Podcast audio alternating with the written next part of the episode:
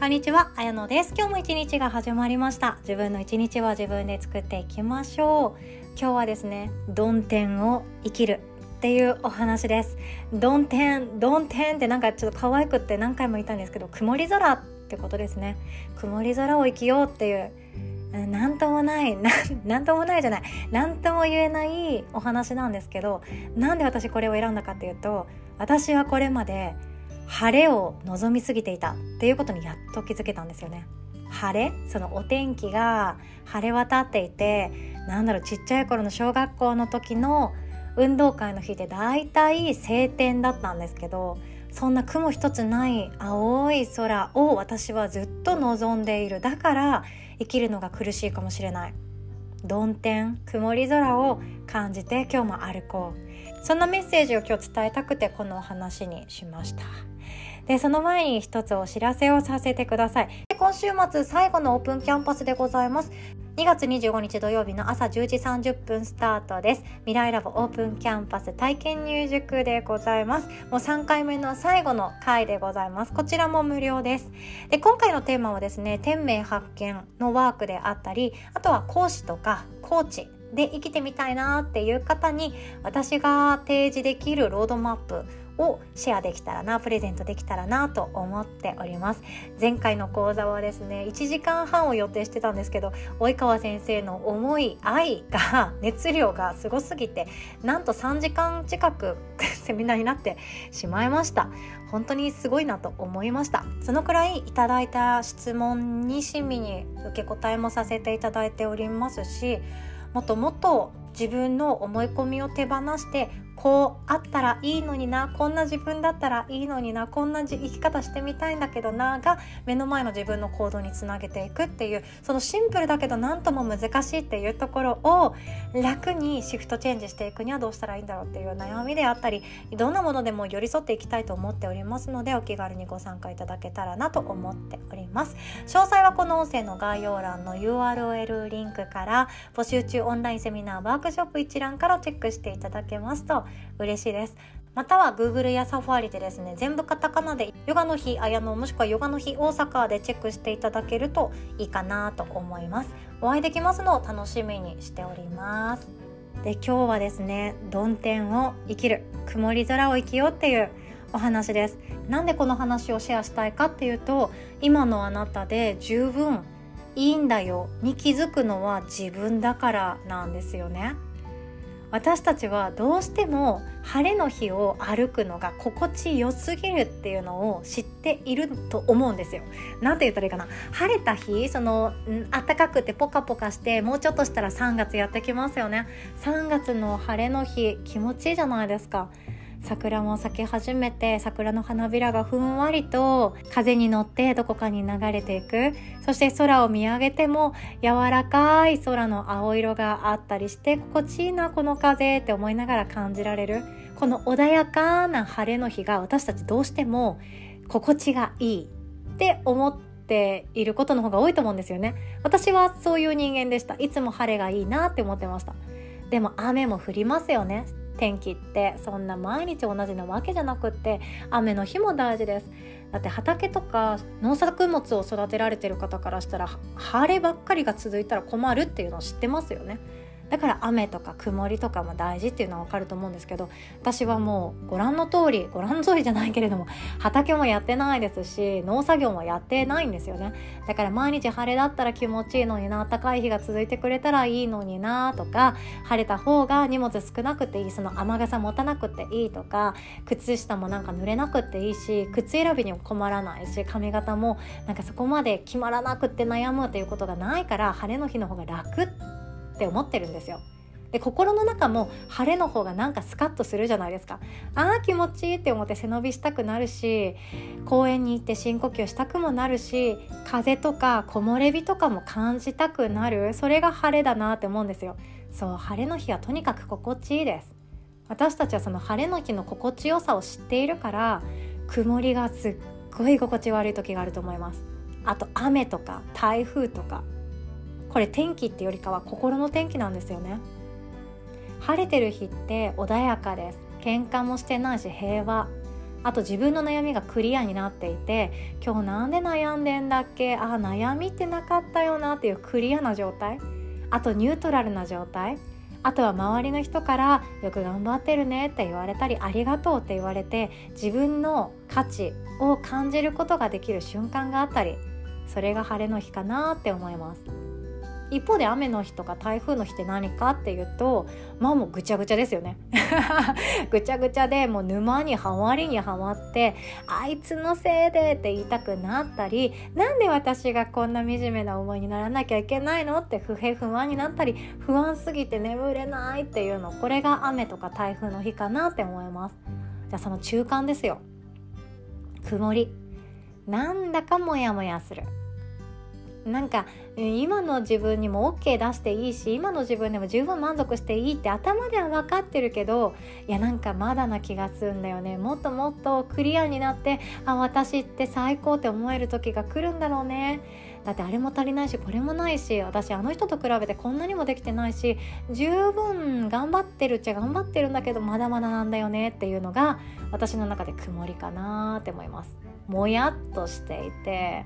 なんか特別な自分じゃないとか何がしたいかわからないとかなんとなくだけどうまくいってないとか体もそんな時ありません？なんとなくだけど重たいとかなんとなくだけど今日疲れてるとかエネルギーレベルが低いとかあると思うんですよね。でもこれってこのまんまでいいんですよ。結論言ってしまうとこの曇り空の自分も愛してあげて OK なんですよ。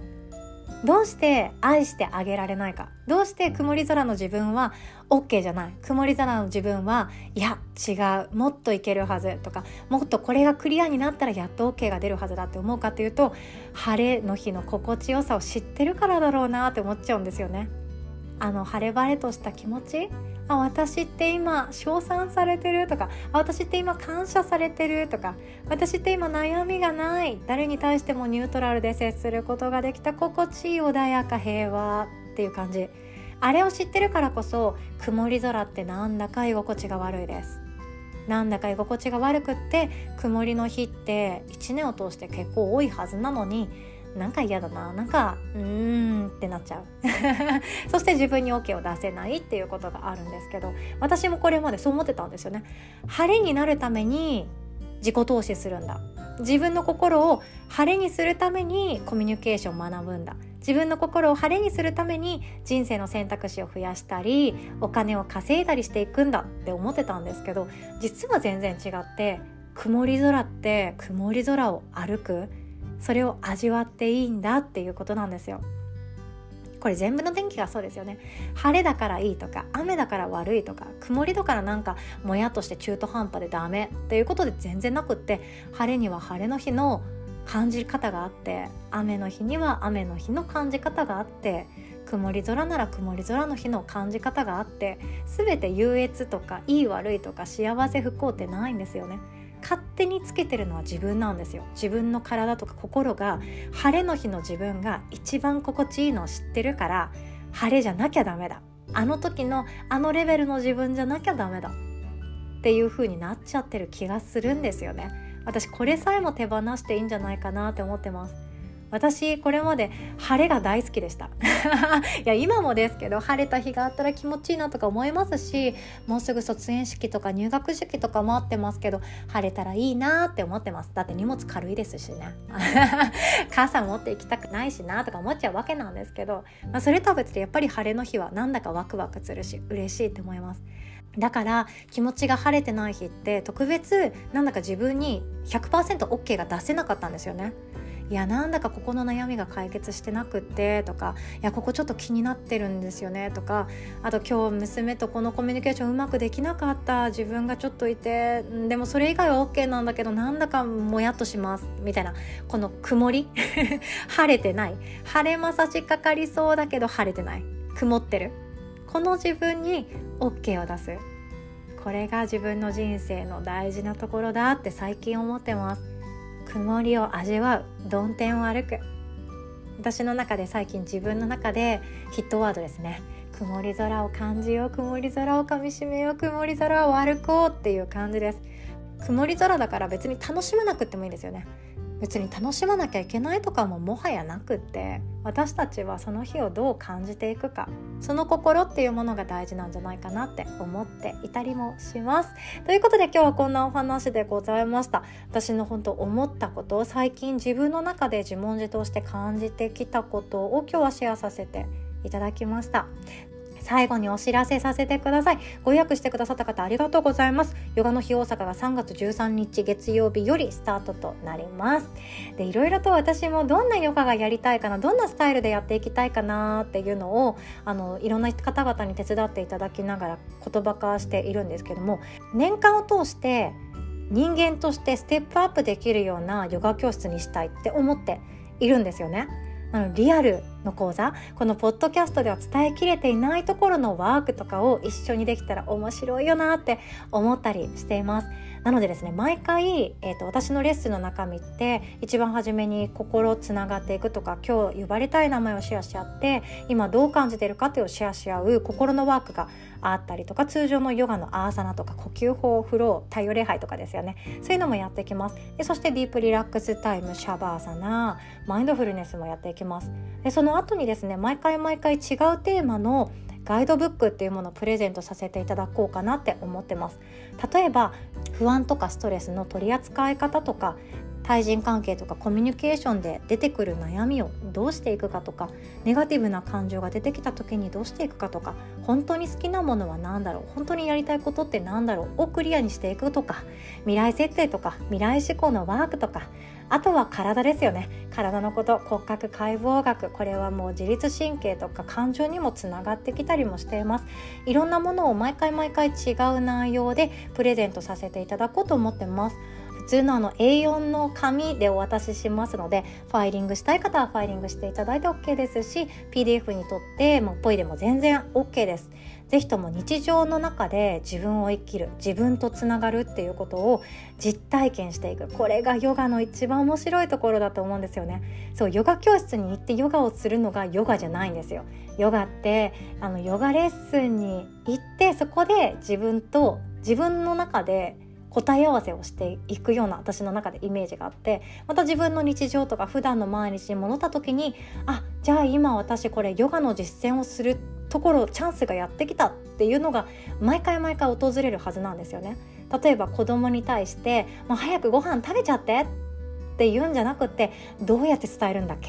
そうだそうだこうやるんだとっていうこととかその日常の中で実践をしていくのが一番私の中で面白いところだとも思ってますので暮らしとか自分の仕事の中で役に立てていただきたいもの私が学んできたものを毎回違うものをプレゼントさせていただこうと思っております。お会いできるのをとても楽しみにしております。詳細はこの音声の概要欄の URL リンクにも載っておりますので是非ともチェックしていただけたら嬉しいです。